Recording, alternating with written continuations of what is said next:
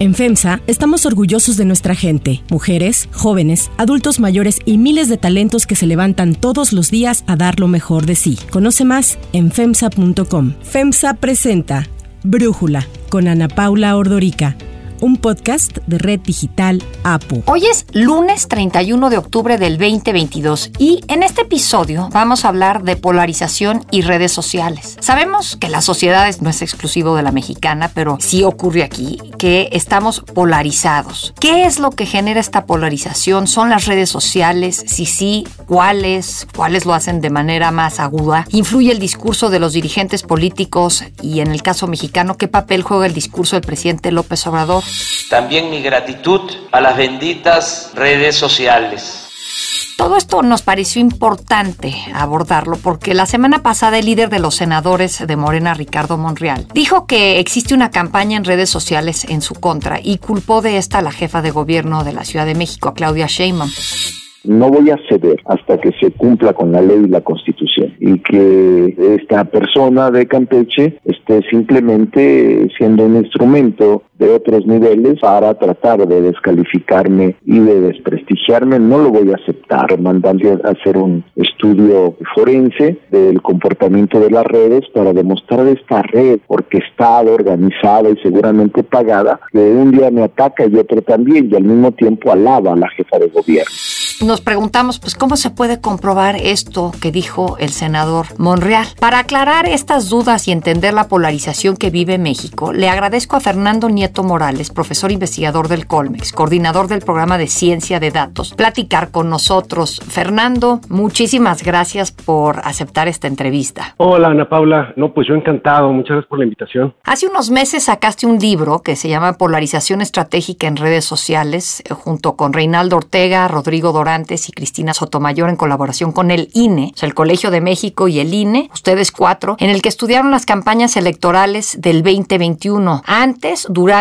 y después, y el discurso en redes sociales, en específico en Twitter, que generaron estas campañas y estas elecciones. ¿Por qué quisieron hacer este estudio, Fernando? Pues mira, porque nos pareció muy importante tratar de entender cuál es el rol que están desempeñando cada vez más las redes sociales en la política en México. Teníamos un poco la sospecha de que estos, estas plataformas, estas aplicaciones, pues no solamente se están convirtiendo en una especie de, pues, de curiosidad de los jóvenes, ¿no? Como usualmente se pensaban, sino que cada vez más son vehículos en los cuales una parte muy importante de la opinión pública y del debate público, pues se llevan a cabo. Entonces, pues nos interesaba por un lado entender cuáles son estas dinámicas, eh, particularmente además, pues como era una elección, pues era una especie de experimento natural, ¿no? Donde podíamos justamente poner a prueba ideas con datos reales. Y por otro lado, queríamos ver si esto tenía algún tipo de consecuencia, o sea, qué, qué pasaba más allá de las discusiones en línea y si podíamos detectar pues algún tipo de efecto, cambio de actitudes o cambio de opiniones que pues pudiera ser informativo y relevante para entender el momento político actual. ¿Qué fue lo que encontraron? Hablamos de polarización, creo que quizás valdría la pena explicar qué es y por qué importa la polarización? La polarización es una forma patológica de división que sucede en el debate público. Usualmente en una democracia suponemos que existen divisiones entre las personas y esto es normal, ¿no? Esto es lo que conocemos como el pluralismo. El problema surge cuando estas divisiones empiezan a convertirse no solamente en diferencias de opinión, sino en diferencias irreconciliables y antagónicas. Claro que hay que superarnos, pero no volvernos egoístas y aspirar a ser fifí. Toda esa vida vacía, de lujo barato, de apostar todo a lo material, a triunfar a toda costa, sin escrúpulos morales de ninguna índole. Cuando hablamos de que el electorado o la discusión o, o la élite política está polarizada, lo que decimos es que está cada vez más dividida y cada vez más enfrentada entre ella, en posiciones irreconciliables en las cuales una parte ve a la otra como traidores, como indeseables, y esto pues genera una serie de condiciones que pues, son muy preocupantes desde el punto de vista democrático, porque pues la democracia supone que la gente discute, que hay negociaciones. Sí, siento que se genera un escenario suma cero, ¿no? La gente siente que lo que él, ella o su grupo, su tribu ganan, los otros pierden y viceversa, y entonces pues qué complicado, ¿no? Llegar a acuerdos ante un escenario así. Pues sí, o sea, digamos, hay una serie de efectos que son pues muy preocupantes. Uno es este, ¿no? Que tiene que ver con la parálisis institucional. Se vuelve mucho más difícil, por ejemplo, en los parlamentos, pues llevar a buen puerto a las negociaciones. Pero también, por ejemplo, se crean condiciones para mayor conflictividad social, mayor desconfianza entre las personas. Y esto, pues, digamos, va más allá del ámbito estrictamente del político y de las instituciones. Y esto, pues, quizá es una cosa que nos tendría que preocupar. A ver, pero ¿qué papel juegan las redes sociales en esta polarización? Yo me imagino que la condición humana, generar tribus y bloques, ha existido mucho antes de que existieran las redes sociales. ¿Qué pasa cuando entran estas en juego? Esa es una pregunta súper interesante y es justamente lo que está al centro de este estudio. Porque en efecto, como bien dices, pues las identidades políticas siempre han existido, esta necesidad de pertenecer y de mm, tener una imagen positiva del grupo al que uno pertenece, pues siempre ha estado ahí. El asunto ahora es que mucha de la información que consumimos y las maneras que nos conectamos pues en el día a día pasa por estas plataformas como Twitter, Facebook, YouTube, etcétera. Y esas plataformas tienen una serie de reglas y de estructuras que son particulares y que tienen básicamente dos características fundamentales. La primera es que son entornos virtuales donde lo que quieren es mantenernos enganchados, es decir, que pues uno esté mucho tiempo ahí metido en la plataforma, ¿no? En la red social. La otra cosa que tratan de hacer las redes sociales es convertir esa atención en, digamos, un producto que ellos pueden vender después a otro tipo de empresas. Ahora, lo que pasa cuando parte de la comunicación política y sobre todo de la información que nosotros consumimos día a día pasa por estas plataformas es que tiende a filtrarse por una serie de algoritmos que lo que hacen es que nos muestran no solamente pues lo que nosotros queremos ver, sino que a su vez nos tienden a encasillar cada vez más en una serie de comunidades cada vez más cerradas. Y esto es lo que se llama las cámaras de eco. Entonces lo que vemos es que cada vez más la gente que se mete a redes sociales pues tiende a consumir el mismo tipo de información, lo cual tiende a confirmar sus propias opiniones, lo cual tiende a generar pues una especie de sesgo que se va pues pronunciando cada vez más. Por otro lado, como está cada vez más metido en una serie de comunidades cada vez más cerradas, pues tendemos no solamente a consumir esa información, sino además a radicalizarnos, de tal manera que nuestras opiniones pues tienden a polarizarse y tienden convertirse en posiciones cada vez más antagónicas frente a otras. Esto de las cámaras de eco es sumamente interesante, ¿no? Luego uno cree que como abre sus redes sociales, abre en Google, pues lo primero que te aparece es lo que te manda tu algoritmo, ¿no? Y te pone con gente que piensa como tú. ¿Cómo funciona esta cámara de eco específicamente, Fer? Pues mira, el asunto es que son programas que van aprendiendo. Entonces son programas que van entendiendo cuáles son las cosas que te van gustando. Entonces, por ejemplo, si a mí me gusta ver gatitos, ¿no? o, ver tweets sobre cocina, el algoritmo aprende que ese es el tipo de, información y de contenido que a mí me interesa. Por lo tanto, me lo empieza a mostrar cada vez más. Y me empieza además a conectar con gente que también le gustan los gatitos y que también le gusta ver eh, recetas en Internet. De tal manera que yo empiezo a generar una especie de comunidad anclada en ese contenido y empezamos a retuitearnos entre nosotros, empezamos a, a reproducir información entre nosotros. Hay una especie de ciclo de la información que se empieza a reproducir en esta mini comunidad que el propio algoritmo va a crear. Bueno, la misma lógica sucede, por ejemplo, en temas políticos. Si a mí me interesa o apoyo, por ejemplo, cierto tipo de mensajes, digamos, a favor de la 4T, por ejemplo, es más probable que yo empiece a ver mensajes de personas que también tienen esta preferencia política. O empiezo a ver, por ejemplo, retuiteos en Twitter, ¿no? Eh, retuiteos de información que confirma justamente este tipo de información que a mí me interesa, ¿no? Y por lo tanto me mantiene enganchado, me mantiene en la conversación y empiezo a conectar con estas personas. Y lo mismo pasa del otro campo, por cierto, porque eso es interesante, ¿no? Que lo mismo pasa por la gente que está a favor de la 4T, pero también pasa con la gente que se declara en contra del gobierno. Y el asunto es que, pues eso, como se va conformando esta red con ciclos de información entre ellos, pues cada vez empiezan a escucharse menos entre comunidades. Yo cada vez empiezo a ver menos opiniones que son divergentes de la preferencia política que yo tengo. Y en cambio, pues empiezo a ver, pues cada vez más mensajes que simplemente están reforzando una identidad política y una preferencia todo el tiempo. Si suena como un círculo, no sé si llamarlo vicioso o virtuoso, todo depende de la conversación. Y ahí brincaría otro tema que tiene que ver con la desinformación, la capacidad que permiten estas redes sociales para que se diseminen. O sea, también la desinformación ha existido siempre, pero pues ¿qué pasa cuando entran en juego las redes? Sí, ese es otro tema súper importante y tiene que ver con la capacidad de las redes de diseminar información a pues velocidades nunca antes vistas. Digamos, lo que hace una red es que justamente cuando un pedazo de información, por ejemplo una fake news, llega a un punto por ejemplo, a un influencer, ¿no? Un nodo que tiene muchas conexiones, esa información se disemina mucho más rápido y esa a su vez llega a otros nodos que la diseminan y así. Y claro, si esto le sumas además que hay un sesgo, por ejemplo, basado en la preferencia política, yo es mucho más probable que no solamente consuma esa información, sino que además la reproduzca, independientemente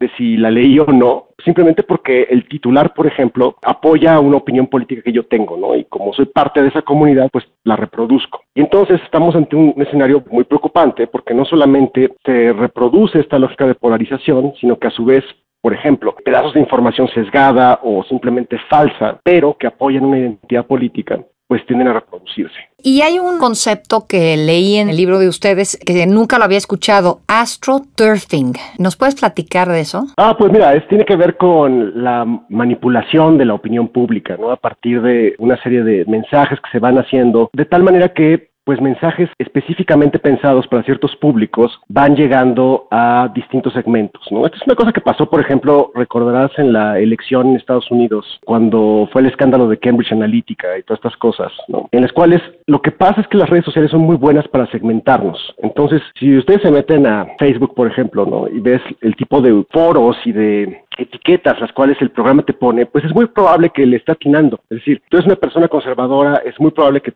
Facebook ya lo sepa. Si tú eres una persona de edad media, por ejemplo, es muy probable que Facebook ya lo sepa. Todas estas etiquetas lo que hacen es que permiten generar ciertos perfiles. Y entonces lo que puede hacer alguien es que puede agarrar información, pues un poco moldearla de tal manera que sea lo más apropiada posible para ciertos segmentos y el impacto entonces es, es mucho mayor. ¿Esto lo utilizan nuestros políticos en México? ¿El presidente? Sí, sí, se ha documentado, por ejemplo, la elección del 2012, por ejemplo, se documentó como varios partidos utilizaron este tipo de manipulación y se ha vuelto, de hecho, una especie de herramienta que está en la caja de pues de casi todos los partidos políticos, ¿no? Por eso también digo es importante hablar de las redes sociales, porque se ha convertido en una pieza central también del, pues, de las campañas políticas en todo el mundo y ciertamente también en México, ¿no? Sí, claro. Ahora yo decía al principio que si son las redes sociales las que generan esta polarización. Tú dices que sí. ¿Por qué deciden en el estudio enfocarse en Twitter? Ah, lo que pasa es que Twitter tiene dos grandes ventajas. Una, y es que es uno de estos espacios que es como hiperpolitizado. Y además la propia dinámica de Twitter genera condiciones para el conflicto, digamos, ¿no? Porque un poco lo que trata de hacer este sitio, que es una especie de microblog, pues trata de enganchar a las personas, haciéndolas sentir que son parte de una discusión. Y esa discusión usualmente se expresa en una serie de opiniones que están encontradas, de conflictos que se van airando en estos mensajes. Por otro lado, también tiene una cosa súper interesante Twitter y es que también me permite entender si yo respaldo o no respaldo una opinión. Por ejemplo, si le doy like o si la retuiteo. Esto nos permite entender como hasta dónde es que yo respaldo cierta información. Y la otra cosa que tiene Twitter, que es súper interesante, es que permite descargar la información. Hay otras redes sociales que son más difíciles de estudiar porque cuando tú tratas de bajar la información no se puede o los servidores te bloquean. En cambio, Twitter tiene una API que hace muy útil se descargar un montón de tweets y eso te permite pues, estudiarlos en, el tiempo. En el periodo que ustedes estudian en las elecciones del 2021, ¿qué encontraron? en cuanto a cómo utilizan? Porque sé que tomaron un universo de tweets de políticos y gente que no está dedicada a la política, líderes de opinión y tal. Te preguntaría, ¿qué encontraron respecto a el gobierno del presidente López Obrador? ¿Cómo utiliza las redes sociales para moldear el discurso? A ver, mira, son tres cosas lo que podemos decir. Primero, lo que encontramos es que claramente esta muestra de tuiteros y tuiteras que nosotros este, analizamos, básicamente se divide solamente con base en su comportamiento en Twitter en dos dimensiones. Una es, la, como ya decía, si son políticos o no son políticos, y por políticos me refiero a candidatos, recuerda que estábamos analizando una campaña política, ¿no? Funcionarios públicos, líderes de partidos, etcétera. Y del otro lado estaban pues personas, opinólogos, comentaristas, periodistas, académicos, etcétera. Esa es la primera dimensión. La otra, y queda clarísima, tenía que ver con si estaban a favor o en contra de la 4T. Entonces, es un primer resultado que obtuvimos. Nosotros pensamos que iba a haber un poquito más de variedad respecto a pues las opiniones políticas. Resulta que ese no es el caso. O sea, claramente tú puedes poner a esta gente en cuatro cuadrantes organizados con base en estas dos dimensiones. Luego, segundo, otra cosa que encontramos es que justamente vimos un fenómeno de cámaras de eco. Analizamos una serie de tweets y de retweets a lo largo del tiempo en los meses previos a la elección de 2021 y lo que vimos es que no solamente la gente se organizaba en comunidades con base en sus preferencias políticas, sino que con el tiempo las comunidades iban volviendo cada vez más cerradas y se iban retuiteando cada vez más entre ellos, es decir, la información se consumía cada vez más dentro de la propia comunidad. O sea, la cámara de eco se hacía más aguda y cerrada, ¿no? Exacto. Si yo estaba conectado a una comunidad pro 4T, era cada vez más probable que yo solamente iba a consumir información pro 4T y viceversa para aquellos que estaban en contra de 4T. Y la otra cosa que encontramos era el papel del presidente de la República. Porque sí, por mucho, el presidente desempeña el papel más importante en esta red. O sea, no solamente en el sentido de que los tuiteros y tuiteras se organizan con base en si están a favor o en contra de su gobierno, sino que la gran mayoría de los mensajes que causan polémica en esta red que analizamos empiezan y terminan con el presidente. Tampoco existe como lo pregonan, lo escriben, lo dicen nuestros adversarios de los medios de comunicación y los intelectuales orgánicos, que hay polarización. No existe eso en el país. Solamente si la polarización la refieren a la cúpula, a la élite y al pueblo. En ese sentido sí hay polarización.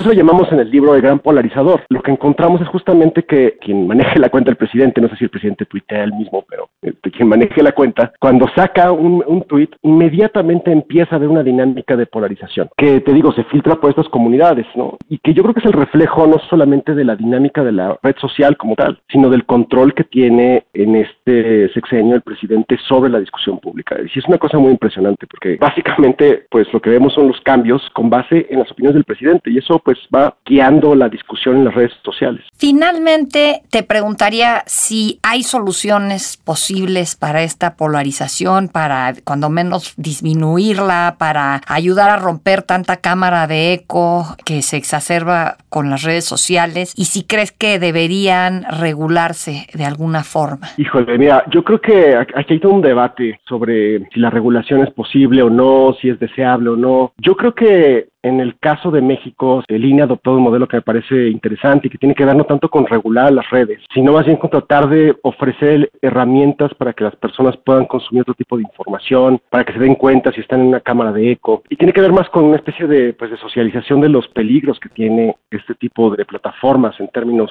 estrictamente de información política. Esa porque es una posibilidad, como socializar estos temas, hablar de las cosas, explicar a la gente las ventajas que puede tener escuchar opiniones que a lo mejor pues, no son las que uno quisiera escuchar, pero pues que pueden ser útiles, ¿no? O sea, por ejemplo, en Twitter hay cosas que una persona puede hacer que no corren por regulación y es, por ejemplo, seguir a alguien que pues no estás de acuerdo con ella o con él. No, altera las condiciones del algoritmo, de tal manera que tú puedes observar más información de otras fuentes. Otra cosa que puedes hacer, que todos podemos hacer, por cierto, es apagar las notificaciones de Twitter. De tal manera que cuando tú quieras, consumas información, no sea la red social la que te está obligando a consumir información. Hay una serie de, pues eso, de un debate sobre qué podemos hacer las personas, qué pueden hacer las instituciones para mejorar la calidad de la información que se consume, ¿no? Pero lo que sí creo que existe, y esto es un, me tengo que son malas noticias, es que pues todos los incentivos están puestos para que estas dinámicas de polarización sigan ahí y se está haciendo cada vez más graves. Como decías al principio, ¿no? Lo que vimos con el episodio de Monreal y la gobernadora Sansores, yo creo que este justamente es otro episodio de muchos que van a venir y que, y que probablemente tienen que ver con esto, con una lógica anclada en incentivos para tratar de diferenciarse cada vez más y de polarizar cada vez más. Y las redes sociales, como te decía al principio, pues proveen el escenario perfecto para este tipo de, de dinámicas. Fernando Nieto Morales, muchísimas gracias por platicar con nosotros, por darnos este análisis. No, hombre, encantado. Muchas gracias por la invitación. Interrumpo este episodio para contarles algo muy especial. Mientras venía al trabajo descubrí lo que es viajar con comodidad y con tecnología intuitiva. Hice mis pendientes mientras iba manejando y lo más importante es que no tuve ni que quitar los ojos del camino. Tienen que descubrir a Buick porque al subirse a una SUV de Buick también conocerán algo muy especial.